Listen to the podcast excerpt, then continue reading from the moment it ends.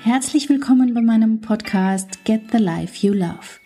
Dieser Podcast ist für alle, die sich mehr innere Kraft und Ruhe wünschen, die sich vielleicht finden, neu entdecken, die aber auf jeden Fall endlich wieder glücklich sein wollen mit ihrem Leben, einem Leben, das sie lieben. Schön, dass du hier bist. Welches Buch empfehle ich als Life Coach? Immer wieder werde ich gefragt, welche Bücher ich lese, ähm, was ich empfehlen kann, was ich für Persönlichkeitsentwicklung empfehlen kann. Und deswegen wird es ab heute eine mh, hm, immer wieder mal eine Buchvorstellung geben.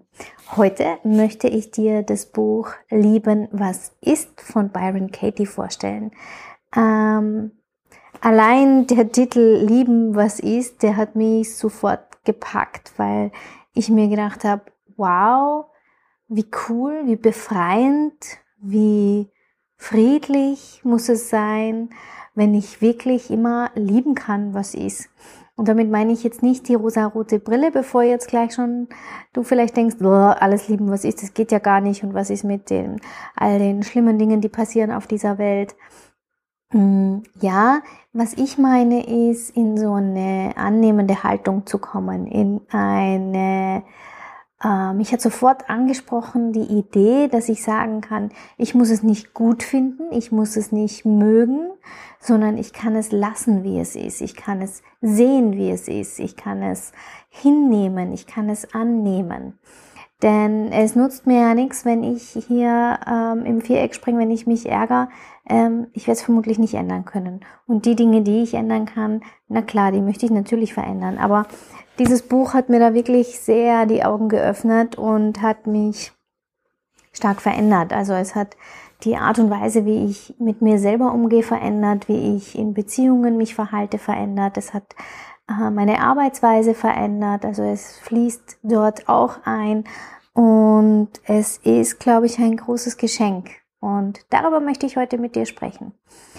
Byron Katie, die Autorin von diesem Buch, hat ja selber ein ziemlich toughes Leben hinter sich. Ich werde mal kurz aus dem Klappentext vorlesen. Im Alter von 43 Jahren war für Byron Katie eigentlich das Leben gelaufen. Jahrelang hatte sie unter schwersten Depressionen, übermäßigem Alkoholkonsum und paranoiden Schüben gelitten. Was sich dann ereignete, lässt sich logisch nicht erklären.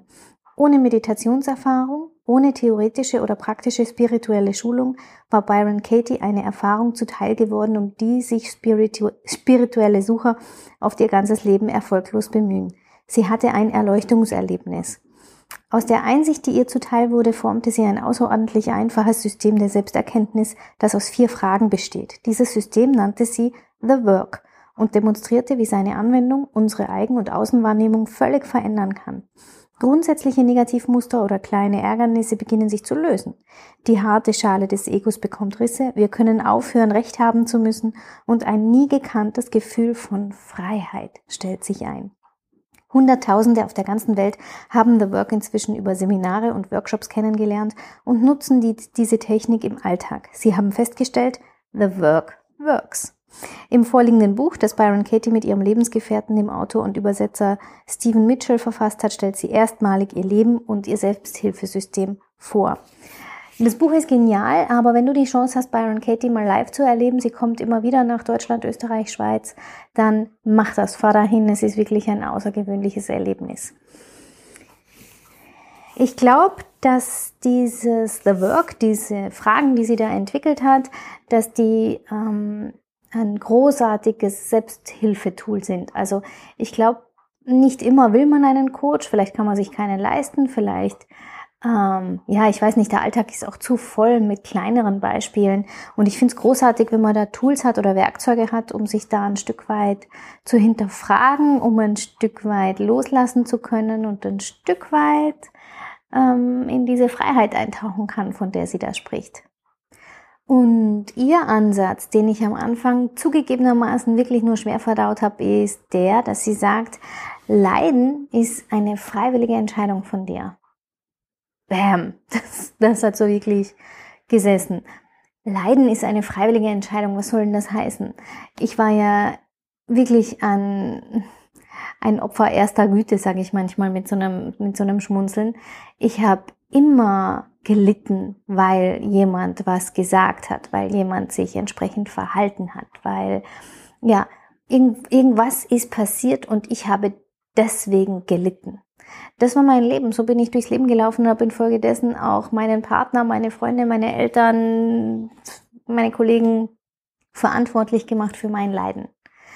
Mittlerweile sehe ich es ein bisschen anders. Also du kennst ja, ich spreche immer wieder drüber, über, dass, dass bestimmte Gedanken Emotionen auslösen und diese Emotionen wiederum unser Verhalten beeinflussen und so weiter.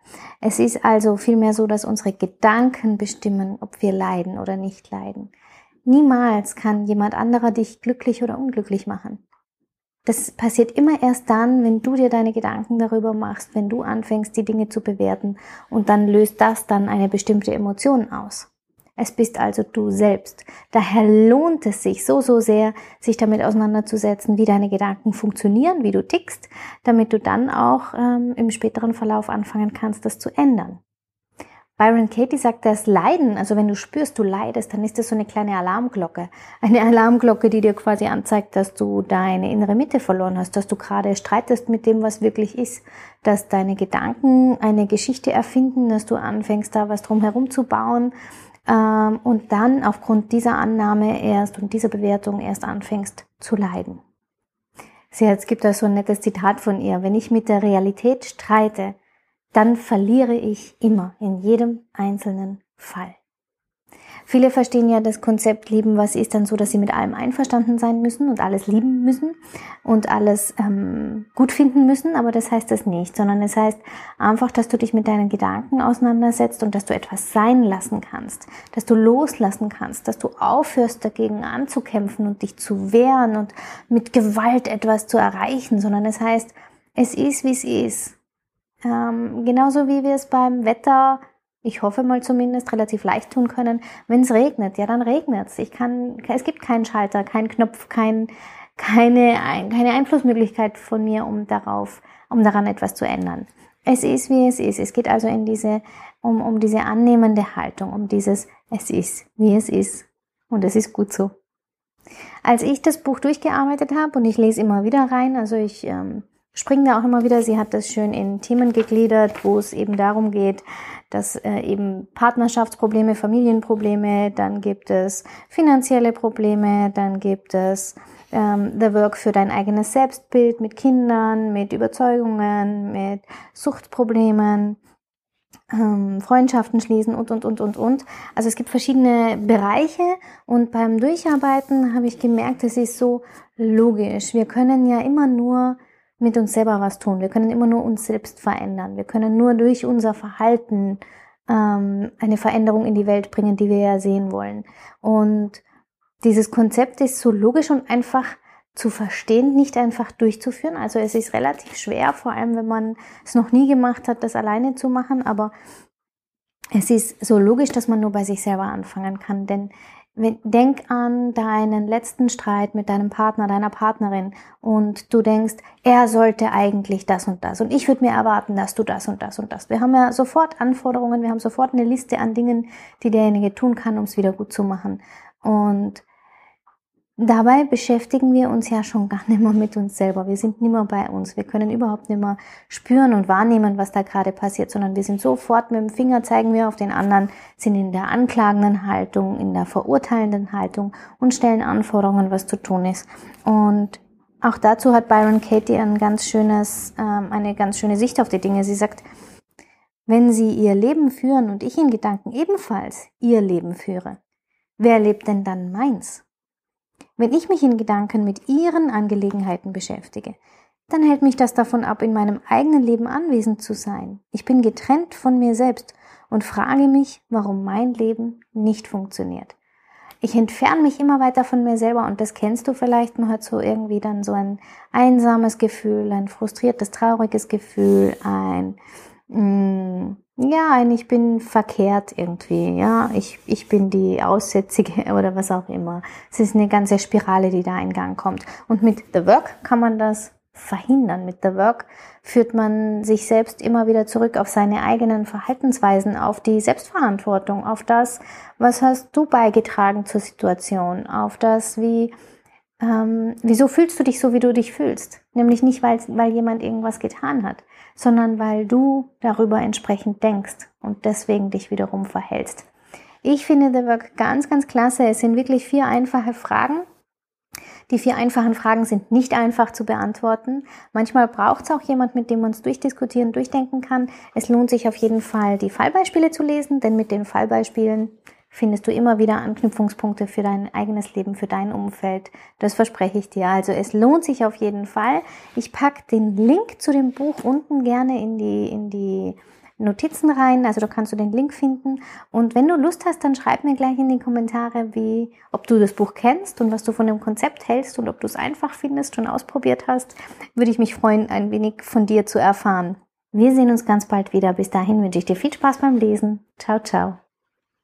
Herzlichen Dank fürs Zuhören. Mein Name ist Katja Schmalzel.